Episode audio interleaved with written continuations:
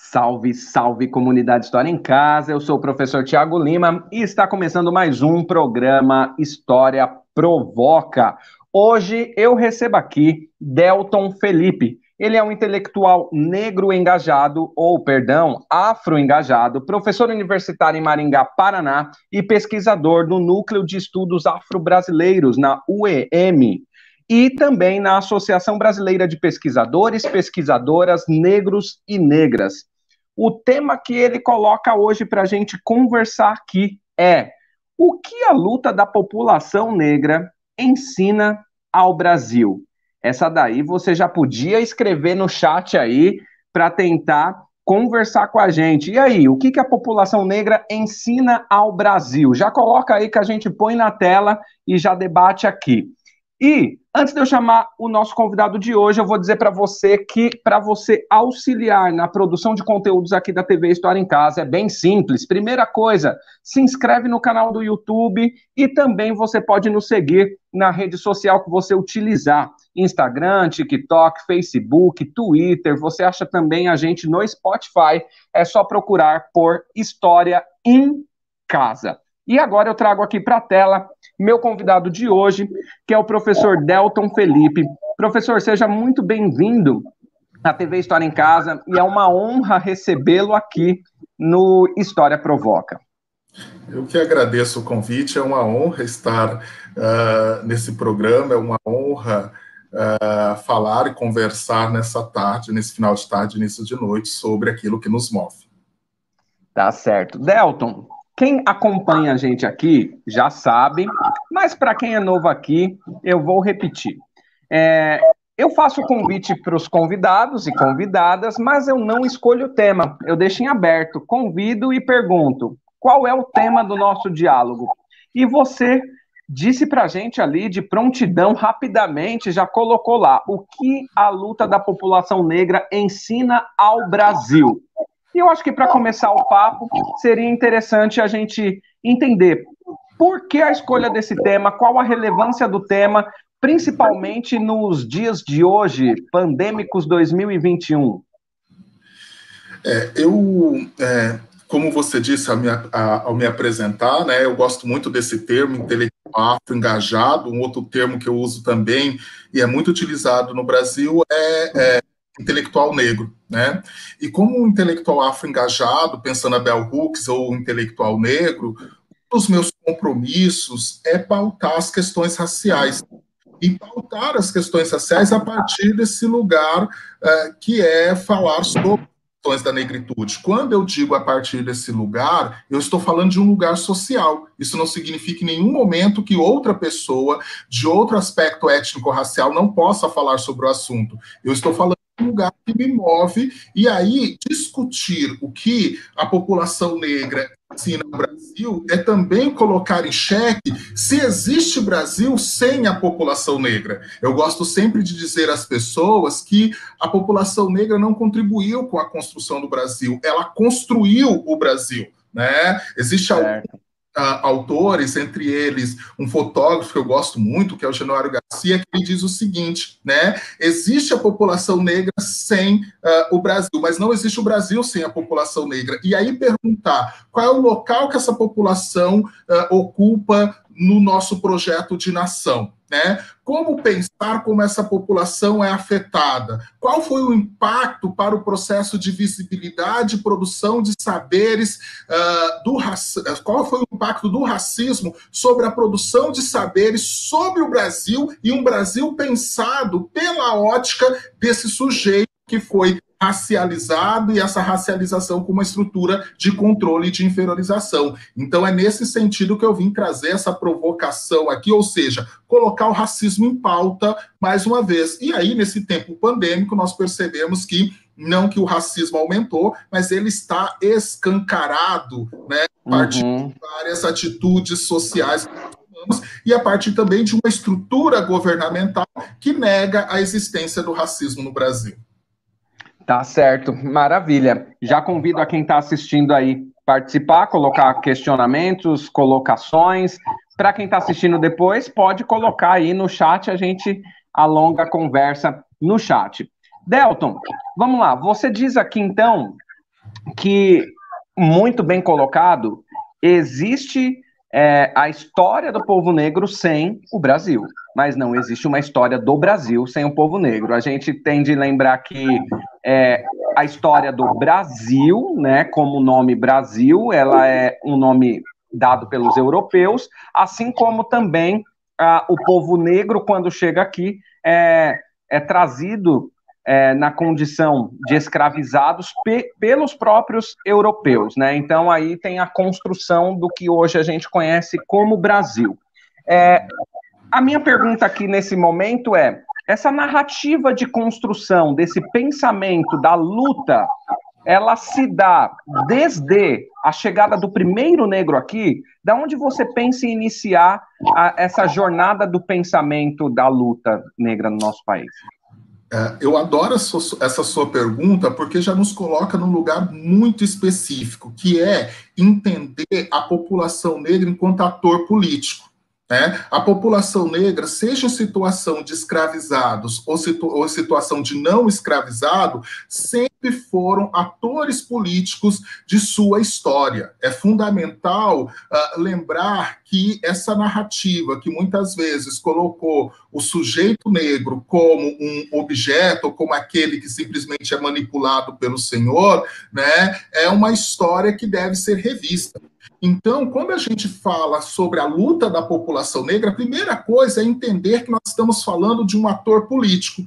E um ator político que, desde os primórdios da chegada aqui no Brasil, e aí quando eu falo da chegada aqui no Brasil, lembrando sempre para os professores e professoras que depois pode estar nos assistindo, é sempre bom lembrar que nenhum negro ou negra no Brasil descende de escravo. Né, ele descende de homens e mulheres que foram escravizados. E isso é importante. Por quê? Porque existe uma história antes da escravização e começar a narrar a história da população negra a partir da escravidão somente é começar a narrar essa história de um, de um povo a, a partir de uma ideia de sujeição, né? de um povo que foi inferiorizado. Afinal de contas, a escravidão, principalmente a escravidão que o pessoal gosta de chamar de escravidão moderna, eu gosto de chamar de escravidão capitalista, muitas vezes escravidão cristã, que é fundamental lembrar que existiu outros tipos da escravidão. De escravidão. A escravidão é um fenômeno histórico que, dependendo depende do lugar e do momento, ela tem determinadas características.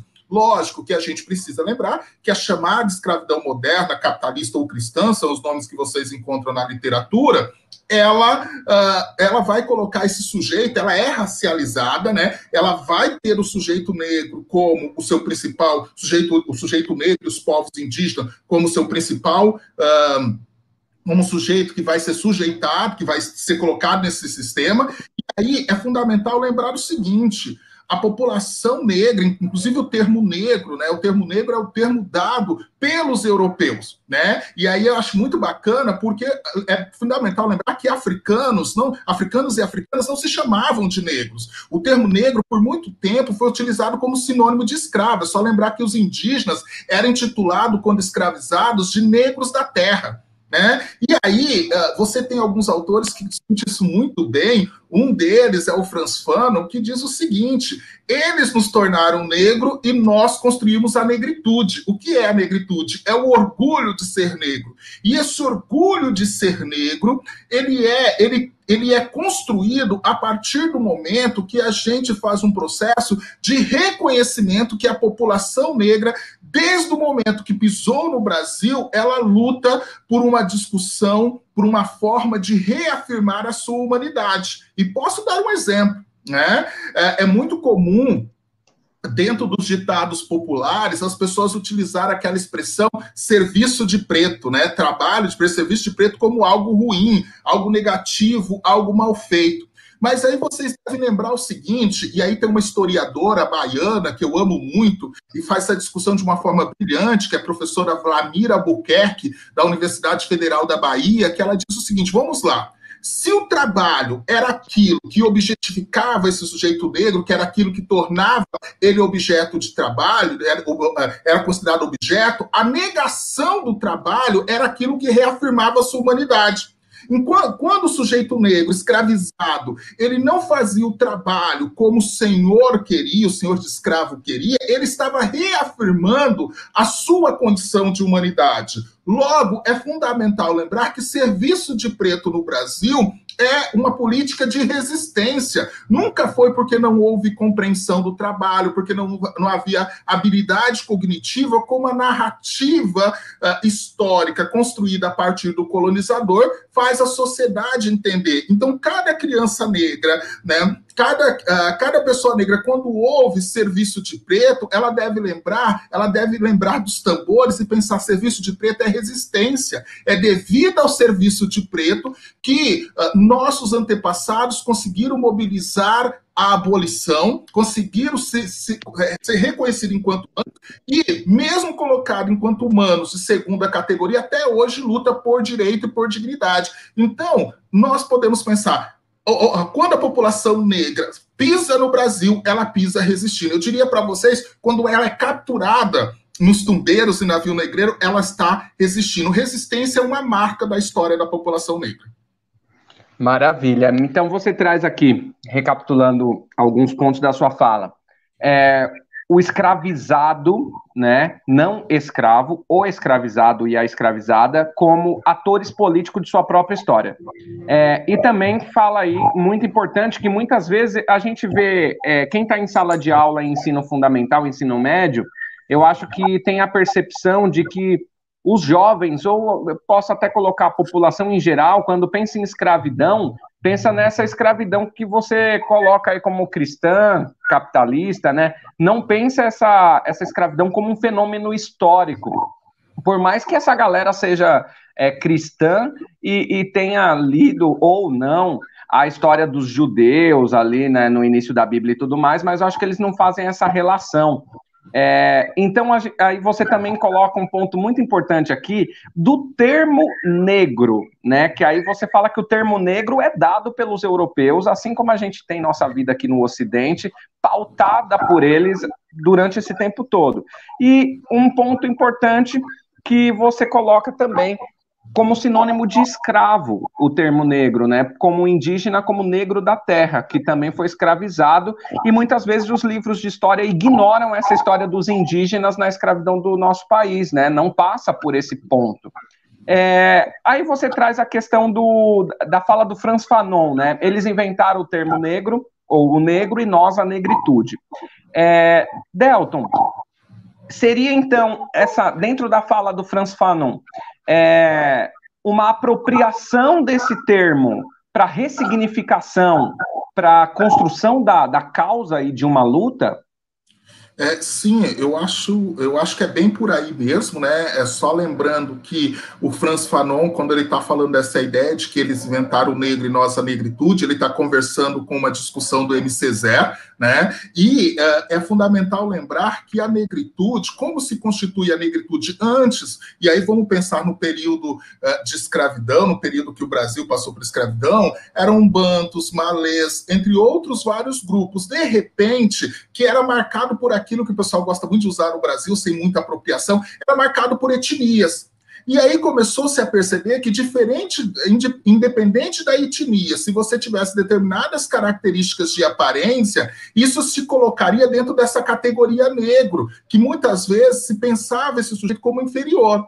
De uhum. repente, esse sujeito vão entender, olha, se eles entendem que ser negro é essa situação que nos coloca, inclusive, independente da nossa etnia, nós passamos por uh, os mesmos processos de marginalização, os mesmos processos de colonização, os mesmos processos de Uh, literalmente submissão. E nesse, e nesse movimento, então, esse conceito, esse termo negro, ele vai ser apropriado, ser organizado como um termo unificador daqueles vários povos africanos, eu até gosto de dizer, de populações africanas que vêm para o Brasil. Então, é fundamental que é, entender que ser negro no Brasil, desde o início da sua história, não tem um padrão, né, um único. Nós estamos falando de vários povos distintos.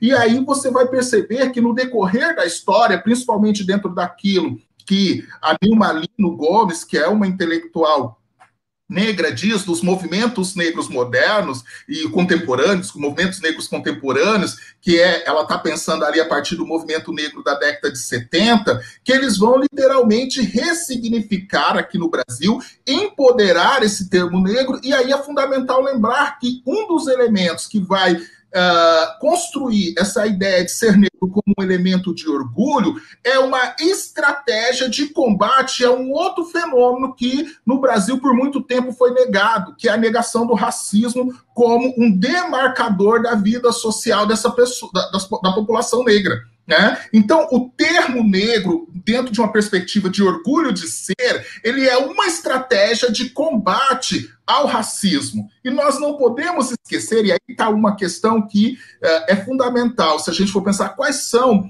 as aprendizagens que a luta da população negra trouxe ao Brasil.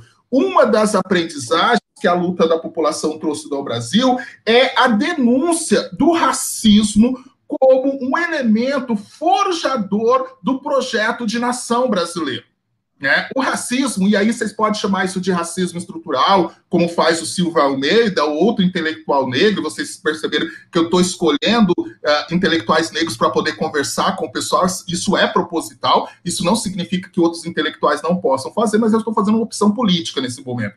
E aí, você pode chamar de racismo estrutural, mas esse racismo, ou eu gosto muito no Brasil, até para ser didático, chamar de racismos, né? Porque nós temos um racismo estrutural que se traduz em outros elementos. Dentro desses elementos, a gente pode chamar, por exemplo, o próprio racismo epistêmico que é a tentativa de ocultação, inferiorização, marginalização uh, dos saberes dos povos africanos no Brasil. E muitas vezes reduzem a participação do, da população africana no Brasil simplesmente a sua força braçal.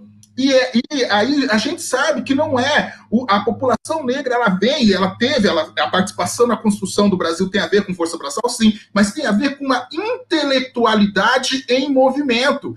E é fundamental um outro conceito que eu gosto muito de usar, que é o irmão gêmeo do racismo epistêmico, que é o extrativismo epistêmico. Né? O que, que é o extrativismo epistêmico? São aqueles saberes que foram arrancados dos povos da, dos povos africanos, seja os povos africanos em África ou os povos africanos diaspóricos, né, uh, das populações indígenas, eles foram arrancados, colocados dentro do envelope europeu, e aí a gente diz que esses saberes uh, são da Europa. É só a gente lembrar, por exemplo, uh, de discussões dentro do campo da farmacologia, discussões dentro do campo da medicina, ou mesmo dentro da arquitetura e urbanismo. A gente acredita que os jardins externos é uma estrutura uh, literalmente ateniense. E aí, quando a gente vai para o Egito, para a África e vamos para o Egito, a gente percebe que lá já tinha jardins externos. Ou seja, o extrativismo epistêmico ele retira saberes, produção de conhecimento desses povos e diz que é de outro.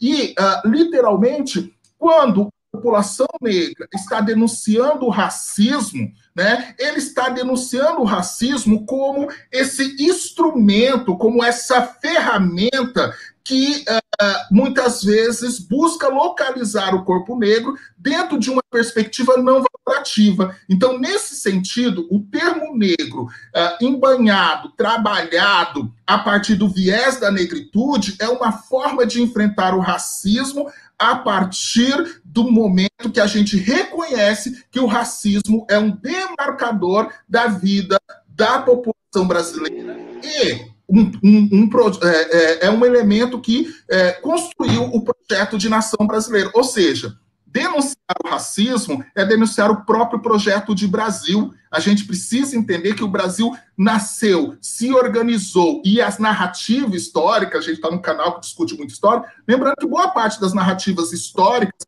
foram construídas no século XIX pelo IHGB, né, e difundida pelo Colégio Pedro II, ali por volta de 1838 e 37, e aí a gente sabe que em que momento a gente está? A gente está no momento que o racismo, né, em um projeto atravessado pelo seu viés uh, biológico, né, ele está pulsante, Então, os, ide os idealizadores, entre eles o próprio Von que escreve aquele livrinho Como se escrever a história do Brasil, como se deve escrever a história do Brasil, ele está embanhado no racismo. E lógico que essa história brasileira, ela vai literalmente fazer um processo ou de apagamento, ou de ocultamento, ou de marginalização dos saberes e fazeres da população negra, ou seja, dos povos africanos no Brasil. Né? Então é fundamental lembrar que. Uh, uma das aprendizagens, né, uma das coisas que a população negra ensina ao Brasil é que a gente precisa rever como a história sobre o Brasil foi contada.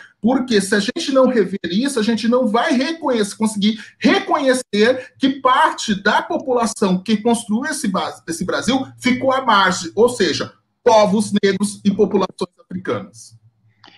Ai, Delton, tanta coisa nessa sua fala aí. Vou aqui cumprimentar o Alan Alves Brito, que apareceu por aqui, mandou pra gente um, um coraçãozinho e um rostinho feliz. Também Andréa Carvalho Pereira, que mandou umas palminhas pra gente aqui. E aí eu lembro que a gente constrói aqui nesse canal um diálogo na horizontal. Então, todas e todos que estão assistindo são convidados a escrever, se colocar aí no chat, a gente joga aqui na tela e dialoga é, a partir daí também. Então, são convidados para construir junto com a gente. É, dois pontos aqui que eu peguei dessa, dessa sua fala recente, é, pensando sempre, porque eu faço sempre aqui, eu, é, pensando no, no público que a gente tem no canal a respeito do Instagram, Facebook, YouTube, né, Twitter, é, a relação que a gente conversa com muitas pessoas interessadas em história em geral, mas também nós temos um público de professores, né, as, de professores do ensino fundamental e médio, cursinho e tudo mais, e um público menor de professores universitários, mestres, doutores, enfim. A grande questão que a gente sempre tenta trazer aqui é como que a história consegue ultrapassar as barreiras da universidade e dialogar com, com, a, com o grande público, né, com a, com a população em geral. Como que minha mãe, sua mãe, vai, vai receber essa, essa história, né, que não seja é, de uma forma científica e tudo mais, que tem a sua importância, porém, existem os canais para se tratar de formas científicas. E aí você traz uma questão é, que você tira o negro do singular e você coloca o negro no plural. Que isso é importante a gente pensar. Porque quando eu observo muitos professores, observo livros didáticos, é, e observo a juventude que tem acesso à escolaridade, é, a gente vê pessoas se formando no ensino médio, ainda saindo da, do, da escola, do colégio. Se você perguntar de África, é meio como se fosse tudo um só, como se fosse um país inteiro, e aí o Egito fica meio que descolado, eles não sabem que o Egito faz parte da África, sabe? Fica uma bagunça geográfica na mente desses jovens. E aqui eu acho que é uma tecla importante da gente bater nessa pluralidade, né, do, do negro, como diversas etnias, diversas culturas, diversos idiomas, é, trazer essa importância para a gente. E também o Brasil é construído dentro dessa diversidade, né? não somente de uma localidade, mas de diversas localidades e de, diversos, é, de diversas etnias que, que chegam aqui ou são trazidas para cá. É, um outro ponto importante na sua fala que eu que eu aponto aqui é o extrativismo epistêmico, epistêmico, perdão, que eu não tinha refletido acerca disso ainda, e aí eu fiquei aqui atento, né, com a, com a sua fala a respeito. Como que essa, essa disputa de narrativas, o europeu, ele tem essa artimanha de, de se apropriar de algumas narrativas e trazer para o para o seu centro, né, e dizer que as criações são todas europeias ali a partir da, da, da Grécia Antiga, né, da Grécia Antiga em diante a Europa se acha o centro é, de todas as atenções, pelo menos ao que a gente vive aqui no Ocidente, falando de África e falando de Brasil, né, é, e aí cabe aqui uma uma reflexão. A gente está perguntando, né? O programa é uma pergunta, o que a, a, luta da população negra ensina ao Brasil. E aí eu acho que dentro desse pensamento cabe uma reflexão do seguinte: uh, eu gosto muito de provocar nossos colegas professores, é, porque eu acho que é importante a gente sair do, do balançar mesmo, sacudir, refletir um pouco, sair do conforto. Como que a gente pode rever a história que o Brasil é, divulga, né, como é, foi construída essa história de Brasil, se a gente tem aí é, uma burocracia enorme a respeito do, das grades curriculares nas universidades, né, lei que não entra em, em, em funcionamento do ensino afro-indígena é, na, nas universidades, poucos professores conseguem trazer pautas para dentro da sala de aula na própria universidade. E quando a gente vai para o ensino médio e fundamental, isso é pior ainda. O livro didático mata o indígena no primeiro capítulo e mata o, o, o negro no segundo capítulo e segue adiante contando a história da Europa, né? Então, como que esse desafio de passar por cima dessa narrativa europeizada, Delton? Seu microfone está. Isso. Eu acho aqui importante a gente lembrar o seguinte, né? Quando a gente fala de pluralidade no currículo, quando a gente fala de um conceito que eu gosto muito, que é principalmente dos nossos amigos aqui da Latinoamérica, de justiça curricular, né? Ah, nós temos que lembrar que é essa pluralidade, diversidade, justiça curricular, o nome que você queira dar para ela, ela se constrói a partir de dois movimentos. O primeiro é uh, tirar, uh, desconstruir, repensar esse lugar de excepcionalidade uh, que a Europa foi colocada. Né? Esse lugar de excepcionalidade é o eurocentrismo. E aí, lembrando que o eurocentrismo é uma política de estabelecer o, a, o sistema, a leitura de sistema mundo do europeu como aquilo que constrói o que é o eu e o outro né? A Europa como um lugar é, desenvolvido, civilizado, e os sujeitos que não são europeus, eles vão ser colocados numa escala, né, a partir da Europa. E aí é fundamental lembrar, a gente fala muito de uh, eurocentrismo, mas é fundamental a gente lembrar, e os estudos uh, decolonial têm ajudado muito nisso, uh, a lembrar que o, o eurocentrismo é forjado de duas grandes, de dois grandes pés, né, que é o evolucionismo e o dualismo, o nós e o eu.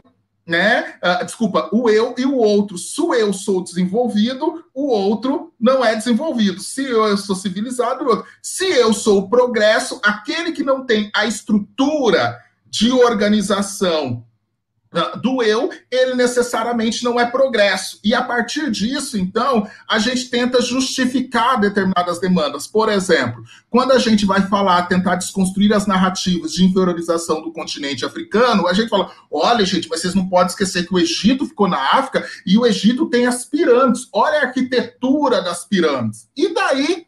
E se não tivesse? Não são sujeitos de história? Né? Então, esse é um elemento, a desconstrução desse lugar, desse lugar da Europa como aquele que diz o que é o sistema mundo. Né? E desconstrução não significa jogar eles fora, não significa desconsiderar, porque essa história de opressão é fundamental até para construir estratégias pedagógicas. E aí nós temos que lembrar que, uh, a partir do momento que você desconstrói e diz, olha, se a Europa fez essa leitura desses sujeitos, né, quais são as leituras que não adentram o espaço escolar? Lógico que a gente precisa, sim, reconhecer que as estruturas burocráticas do espaço escolar dificultam, né? Uh, muitas, e quando a gente tem um Estado que não reconhece os efeitos do racismo e não estabelece políticas de reparação, isso fica muito difícil. Mas, ao mesmo tempo, nós precisamos reconhecer, inclusive, a luta do movimento negro. Que luta é essa? É uma luta, por exemplo, que permitiu a aprovação, permitiu no sentido de. Foi uma luta que permitiu a aprovação da Lei 10.639 de ensino de história e cultura afro-brasileira, a 11.645 que trouxe a discussão de história indígena, e aí os próprios intelectuais indígenas dizem: olha, a Lei 10 mil, feita pelo movimento negro, trouxe a discussão dos indígenas. E aí sim a gente tem ninguém solta a mão de ninguém. Né? As minorias, em geral, não soltam a mão uma da outra. Então é, é uhum. é fundamental uh, pensar por aí. E nesse sentido, a gente sabe que há resistências. Porém, mesmo com resistência, há avanços. Né? Uma, eh, para além dessas leis, não podemos esquecer da Lei 12.711, que é a lei de cotas, que aumentou o número de pessoas como eu dentro da universidade, com a minha aparência, com as minhas preocupações, né? como tá o Alan, que estava nos assistindo dentro da, da, da, da instituição, tudo isso para dizer o seguinte nós, nós, nós temos um deslocamento, há um avanço do que já foi. Esse avanço, ele é demorado por quê? Porque antes da gente falar dos conhecimentos dos nossos povos, às vezes a gente tem de desconstruir tudo o que foi dito. Antes de eu falar, olha, a, a África, o Egito fica na África, eu preciso dizer por que, que você tem uma produção dos pensadores modernos, entre eles o Hegel, que dizia que, uh, que tirou o Egito, a organização que ele fez do mundo, tirou o Egito do continente africano. Então, esse é um trabalho demorado. Agora, lógico, por mais que o currículo, né, por mais que as disciplinas nos limite, nós precisamos lembrar o seguinte: a produção do conhecimento, e o Alan Brito está nos assistindo falar sobre isso como ninguém, a produção do conhecimento ela não é neutra. A produção do conhecimento, ela passa literalmente por interesses, interesses que são interesses políticos. Nós sabemos que o conhecimento tem metodologia, deve ter objetivo, mas neutra é coisa que ela não é. Né? E aí a gente precisa que os nossos alunos entendam que existe quem narra esse conhecimento. Se existe quem narra esse conhecimento, né, é fundamental lembrar que esse conhecimento pode ser plural. E aí a gente começa a formar um aluno que começa a se perguntar o que, que não foi dito sobre mim nessa produção do conhecimento. Por exemplo, ah, me ensinaram sobre Monteiro Lobato, ou, desculpa, me ensinaram sobre Machado de Assis, mas ninguém me informou que Machado de Assis era negro. E aí alguns falam, mas qual que é a importância de falar que Machado de Assis uh, não, uh, é negro? Olha, é, a importância é porque nós temos tantos intelectuais dito brancos, uh, como o branco se estabeleceu como norma, quando você não diz que Machado de Assis era negro, ele passa, dentro da nossa história da mentalidade, a ser branco. E o aluno não tem ninguém parecido com ele produzindo conhecimento.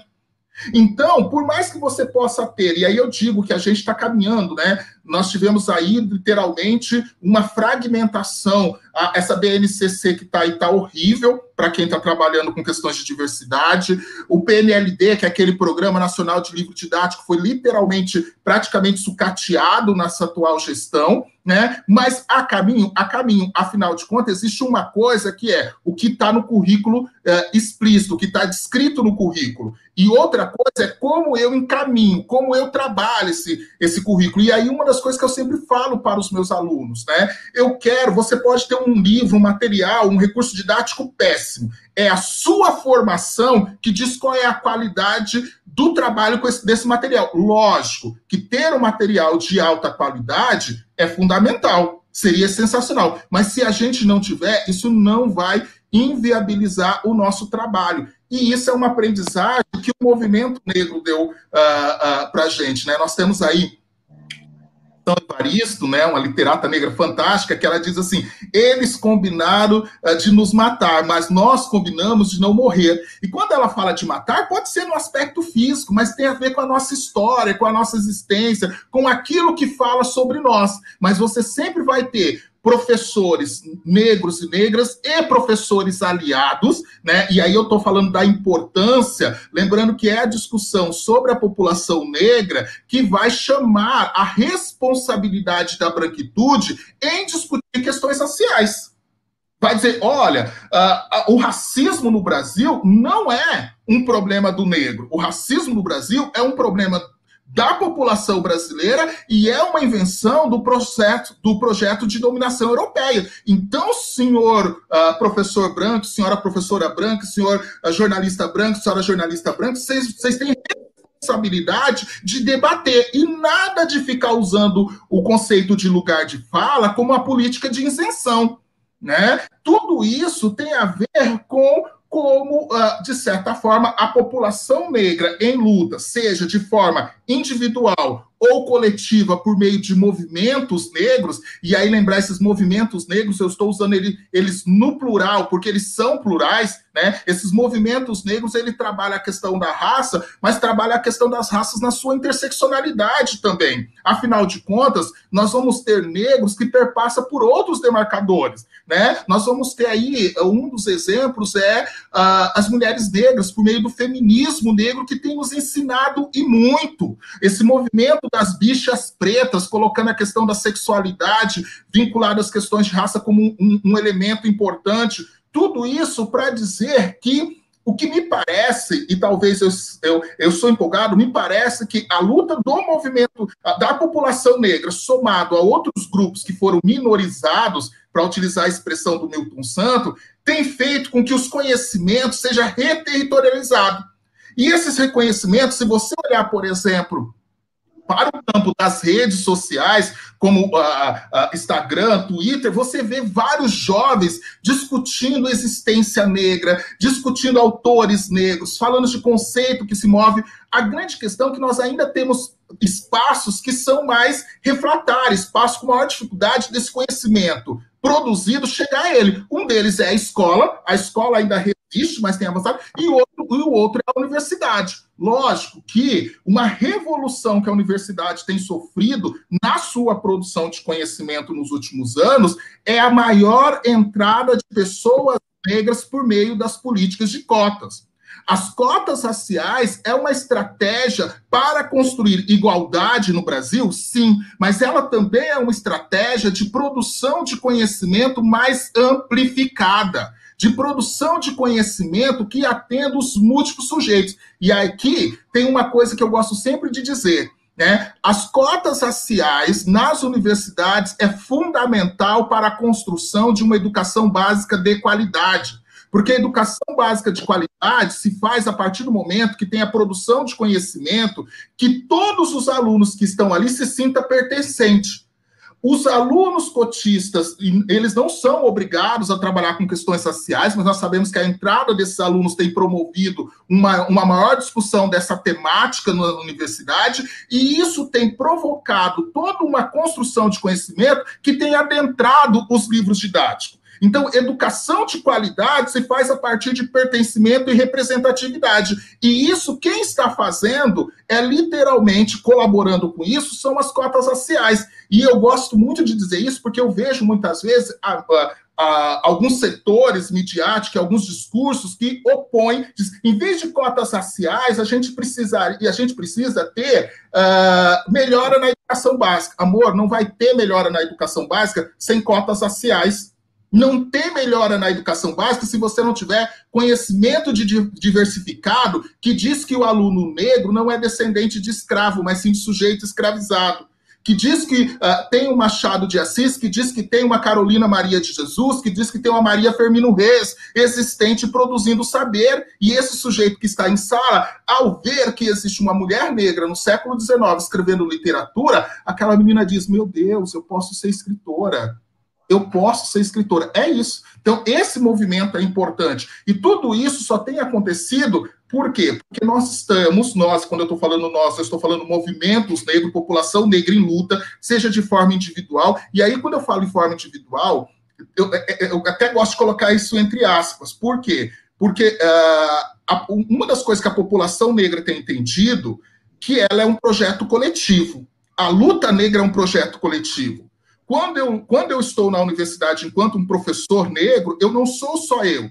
Eu sou aqueles que vieram antes de mim, inclusive a minha mãe, que tem a formação primária, mas lutou para que o filho dela tivesse uh, uh, uh, fosse para a universidade, como aqueles que virão depois de mim.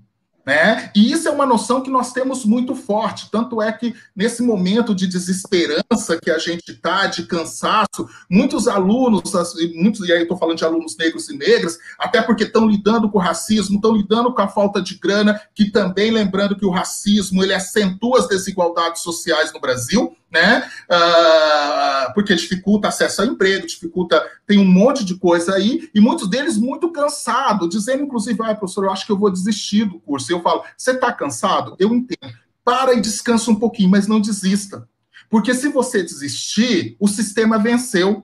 Uhum. E você é só você, você é um projeto coletivo. Então, é nesse sentido que eu poderia dizer, e aí brincando com o nosso título, né, uh, que uh, uma das coisas que a luta da população negra ensina ao Brasil é que a produção do conhecimento ela precisa ser diversa. E essa tensão, essa pressão que a denúncia sobre o racismo, por meio denúncia como racismo epistêmico, extrativismo epistêmico, tem feito com que, aos poucos, nós estamos ampliando as nossas existências nos currículos escolares, né, seja ele na, na, na, na, educação básica e no ensino superior, e no currículo cultural. O que, que é o currículo cultural? É aquele produzido por sistemas como esse aqui, produzido no YouTube, produzido pelos programas televisivos, produzido uh, pela literatura. É só ver que a gente tem, aos poucos, lógico, é, é demorado, né? A gente às vezes tem pressa, a gente tem pressa porque é a diferença entre estar vivo ou morto no amanhã. Mas a gente tem avançado. E reconhecer esse avanço é reconhecer que a luta dos nossos ancestrais uh, tem efeito. É como se tivesse uma corrida, sabe aquelas corridas de troca de bastão? Né? Eles. Uhum passaram o bastão para mim, agora é minha vez de correr. Vai ser um momento que eu vou passar, passar o bastão uh, para a população mais jovem que está vindo aí, para os jovens que estão vindo. Só que eu preciso lembrar que eu preciso correr com a maior força para que eles também consigam uh, também vencer todos esses obstáculos que estão aí. Importantíssimo. Vamos trazer aqui algumas colocações. A Andréa coloca aqui: precisamos não só persistir, como resistir. E o Alan, ou Alan Alves Brito, excelente, Delton. Educação para, entre aspas, relações, entendendo as nossas branquitudes e negritudes. Aí, Delton, na sua fala, é, a, você trouxe um ponto que eu acho que nesses últimos um ano e meio, né, dentro desse governo atual, é uma coisa que se discute muito, que é a questão do, do ser humano isento, né, do isentão ou da isentona, né, é uma questão muito complicada nesses tempos é, desse governo atual, né, que se posiciona, se posiciona com firmeza e sem vergonha, né, na, na, nos seus posicionamentos, e aí tem aqueles que ficam em cima do muro. Mas, enfim, a gente não vai discutir o governo, que também cabe dentro das discussões, porque política se discute para trazer temas como a gente está trazendo, e dentro de um governo como esse, é, as tensões aumentam né, com as minorias, a gente vê aí os posicionamentos muito claros, é, e você fala que eu acho muito importante na questão do isentão daquele que vai falar do lugar de fala. Então ele coloca o lugar de fala para se tipo, ah, não, não é, não vou me posicionar aqui porque não, não é meu lugar de fala e se ausenta da discussão, né? Então essa discussão ela não, não, não, não avança é, por um, não sei se é medo, receio de se apresentar, colocar a cara e dizer aquilo que defende, né? Não, não entendo a, a essas pessoas, enfim. E aí, um outro ponto muito importante, que eu acho que existe aí uma disputa de narrativa, e eu acho que esse momento que a gente vive é muito complexo, de tanta informação, porém de pouco esclarecimento a respeito dos temas, que é a questão das cotas, que você bem trouxe aqui, bem coloca. Né? Então a gente vê até mesmo, a, tem, é, a gente tem uma juventude negra muito engajada, a gente tem aí, como você coloca, muitos aliados, Porém, por outro lado, infelizmente, eu enxergo, eu vejo algumas situações que eu vejo assim, a, a, o negro não apoiando a política de cota, falando, não, a gente não precisa disso, não é assim que vai fazer a igualdade. Aí eu acho que a sua fala foi muito é, bem colocada nesse ponto de falar, não, tem que ter, é importante, é uma reparação histórica, olha aí o que, que a gente tem para trás né? Não é melhorar a educação passa por esse ponto também. O jovem negro ele tem que, que ter é, olhar e falar assim, ó, aquele autor é negro, aquele cantor, aquela cantora, aquele, aquele eu, eu posso também é se, se enxergar né, dentro das possibilidades. É, é importante, é necessário até. Então, o Ravail de Paula coloca aqui: parabéns, professor Delton. Sua fala é muito didática, instrutiva e motivadora para a nossa luta. E eu concordo aqui com Ravail. Professor Delton, a gente já está aqui com cerca de 45 minutos.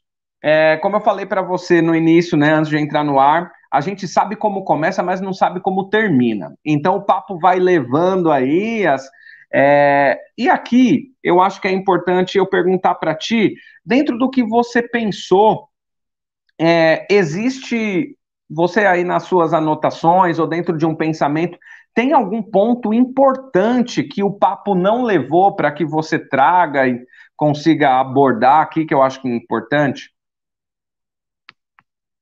É, tem, tem um ponto que eu quero chamar a atenção, eu vou ser bem sintético, né? Uh, inclusive, quem está assistindo e depois quem assistiu, acabei escrevendo uh, um texto sobre isso, é só buscar na, uh, na net, que é se é possível ser antirracista no Brasil sem compreender o racismo, né? E uh, é fundamental lembrar que, uh, e eu estou falando literalmente para a questão, principalmente para a branquitude, né? Uh, que muita, e a branquitude aliada, que muitas vezes se diz antirracista. Né? o antirracismo ele exige literalmente um conhecimento das formas de ação do racismo. É só vocês pensarem no seguinte: o antirracismo é uma política, é uma ação que busca combater o racismo. Você combate uma doença sem saber quais são os sintomas e como ela age no corpo humano? Você não consegue combater isso. Se vocês não conhecem como o racismo funciona no Brasil, como uh, ele afeta a população negra, a população branca, se você não entende como o racismo no Brasil deu privilégios a determinado grupo somente por causa da cor da sua pele, você não tem como compreender uh, o racismo, não, não tem como ser antirracista. O antirracista demanda essa compreensão. Antirracismo não é só para ganhar likes. Antirracismo não é só para ter uma fala engajada. Não adianta você soltar, por exemplo, produtos antirracistas, mas a pergunta é: quais são as políticas que você está desenvolvendo para a inclusão da população negra? Uh, uh, algumas empresas que estão se dizendo antirracista, quantas pessoas negras têm Uh, no impostos de comando no seu trabalho, universidades que estão falando antirracista, uh, quantas pessoas tem, negras têm nas pró-reitorias, uh, quantas pessoas negras têm no hospital em posições também de comando, e não a população negra deve estar só nessa posição, mas essa é uma forma de você entender que uh, uma das lutas, uma das aprendizagens que a população negra tem nos oferecido é a compreensão sobre o racismo. E não dá para ser antirracista sem compreender o racismo. E eu uh, rejeito, né? Inclusive, eu condeno, eu estou usando essas palavras fortes para dizer o seguinte: não me venha falar sobre ser antirracista se você uh, acha que o racismo nos Estados Unidos é pior do que o racismo brasileiro, como algumas falas que a gente vê. Então, eu acho que esse ponto é importante. Até a, a, a, a população negra tem, inclusive, ensinado a população não negra, e aqui especificamente a população branca, como ela pode colaborar com a luta. Mas isso também não significa que a população branca tem que fazer a população negra de wiki preta, né? Ela também pode buscar estudar e se instruir sobre o racismo. Não dá também para ficar explicando todo o tempo. Apesar que explicar é uma das nossas funções enquanto pessoas que luta uh, por um país sem racismo e sem qualquer outro tipo de marginalização. Porque a luta contra o racismo deve ser uma luta contra a homofobia, contra o machismo, uh, contra uh, a, a, xenofobia e todos os outros tipos de marginalização possível. Afinal de contas, o corpo negro ele existe, persiste e resiste em todas essas formas de ser. Ai, ai, eu vou colocar aqui a palavra da André, então. És uma inspiração, Delton. E ela coloca aprendendo sempre é, contigo. Então, é, poderemos então, Delton, faço-lhe a pergunta, poderemos então é, compreender que essa luta, né, vamos colocar como um, a, as minorias, né, essa luta ela é uma via de mão dupla, então vamos colocar no caso da, da dos negros, é, o branco se reconhecer onde está, se reconhecer como racista, se reconhecer ali, não se reconhecer como racista, mas se reconhecer e entender o racismo, né? Então, me colocando melhor aqui, entender o racismo, que é o caso aqui do texto que você coloca, né? É possível ser antirracista sem compreender como o racismo funciona no Brasil? Então, é necessário reconhecer como o racismo funciona para poder levantar, levantar a bandeira antirracista. E do outro lado também, a população negra fazendo a construção. Então, é uma via de, de duas mãos, seria isso, Delton? É, eu diria que assim, é uma luta de todos, né? Por isso que não tem como discutir racismo dentro daquilo que o Alan fala. É, discutir racismo implica discutir relações étnico-raciais. Discutir racismo né, demanda entender como o racismo localiza os sujeitos nesse espaço. Se você foi localizado no lugar de privilégio, porque o que, que o racismo faz com o sujeito branco? Ele lhe dá privilégio. Sim. Ah, branco pobre, mas você tem mais possibilidade de ser contratado por uma empresa do que eu, sendo negro e muitas vezes até com melhor currículo. Uhum. Né? O que, que você faz com esse privilégio? Ao mesmo tempo, o meu papel como sujeito negro é lutar, é continuar falando desse assunto, até para trazer uma educação que muitas vezes, por aqueles inúmeras questões que você já citou, espaços formais como a escola e a universidade têm dificuldade de trazer. Né? No entanto, com a gente entrando nesses espaços, aos poucos a gente está tentando reconfigurar, criar isso que eu aqui estou chamando de justiça curricular dentro dos espaços tanto escolares como não escolares. É, se a gente observar nossa sociedade, e se eu tiver errado, por favor, me corrija, é, nós temos hoje na sociedade brasileira é, uma minoria, contando a, o seu total, de pessoas brancas, certo? Então, menos de 50% da população brasileira é considerado branca. Acredito que os censos daqui adiante, esse ano, infelizmente, não vai ter, é, acredito que o census daqui para frente vai apresentar melhor isso, então, porque indígenas já se reconhecem mais como indígenas, é, sujeitos negros se reconhecem mais como sujeitos negros, então acredito que isso vai ter um, um impacto de, de, grande tamanho comparado a 2010. É, então, dentro dessa perspectiva, se a gente pegar a quantidade populacional que se considera branca e pegar cargos é, de alto escalão, e aí a gente fala de política, diretores de empresa e tudo mais, a gente vai ver que isso é, é um absurdo, né? Porque se a gente pegar de alto escalão, a gente vai ver aí a, a gente assiste, por exemplo, está tendo CPI da pandemia agora. Se a gente olhar ali os senadores representados ali, por exemplo, eu não lembro de ter um senador negro lá sendo representado. A gente vê o, o, o machismo também é, reinando naquela pandemia, né? As, a, as mulheres ganharam espaço, né, ali, e quando vai falar, vira uma bagunça gigante também, porque alguns homens não conseguem é, respeitar esse espaço. Então, é, é, é um processo que você enxerga que nós, nesse momento, estamos caminhando, Delton? É, eu, eu, eu acho que aqui cabe primeiro a gente fazer uma questão. Você tem toda a razão no sentido de quantidade. Que se a gente pensar, por exemplo, em população branca, uh, contando ele, ele vai ser, no censo, um número menor em quantidade de pessoas. Mas o conceito de minoria ele é atravessado pela dimensão do poder. Né? Quais são os lugares de poder ocupado? O conceito de minoria, da forma que é forjado, eu gosto muito de trabalhar esse conceito de minoria, dentro do direito, que tem toda uma discussão de minoria enquanto uma categoria jurídica. Né? Minoria é um conceito de poder, e aí você exemplifica muito bem, né? Apesar de quantitativamente a gente ter uh, pessoas brancas uh, no sentido de número de pessoas maior, mas quando se fala em espaços de poder, espaços de decisão, quem diz, quem é referenciado na música, na televisão, na cultura de forma em geral, né? até mesmo a própria ideia do que é cultura passa pela ideia do brancocentrismo, né? Enquanto uhum. que a uhum indígena e negra vira artesanato, cultura popular, vira qualquer coisa menos isso que é colocado como a tal da cultura do conhecimento europeu. Até mesmo, por exemplo, vamos pensar, um dia desse estava num eu vi um debate que, para mim, ficou louco, por exemplo, ah, porque não existe uma filosofia africana. E aí você pensa, tá, mas se a gente está pensando em estratégias de pensamento, você está me dizendo que não existe formas de pensar de povos africanos? É, então, esse é um, um, movimento. E aí tem muita gente que questiona essa ideia de, ah, nós não somos minoria. E eu sempre digo, amigo, não joga uh, a água, a criança com a água do banho.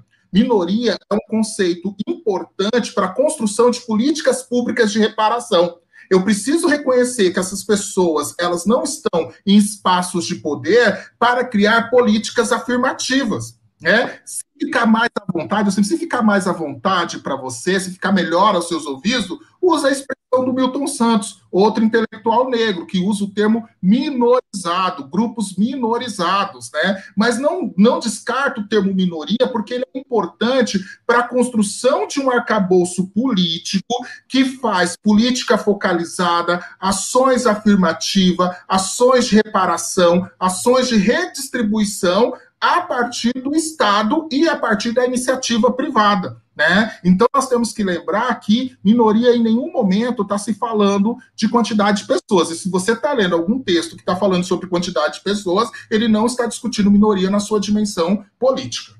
Correto, maravilhoso. Delton, eu vou caminhar aqui para a gente findar nosso assunto, já são 56 minutos. É, peço aí, se alguém tiver alguma colocação, alguma pergunta, este é o momento que a gente já vai começar a se despedir aqui. Agradeço a participação de todas e de todos, André, é, Ravail, Alan, é, Marivânia, que participaram aqui. É, deixo no link aqui, na descrição do vídeo, a, o contato do Delton, que é DD é de Delton Felipe no Instagram e também vou deixar na descrição do vídeo o link do texto que eu projetei aqui e que o Delton citou no nosso no nosso papo aqui.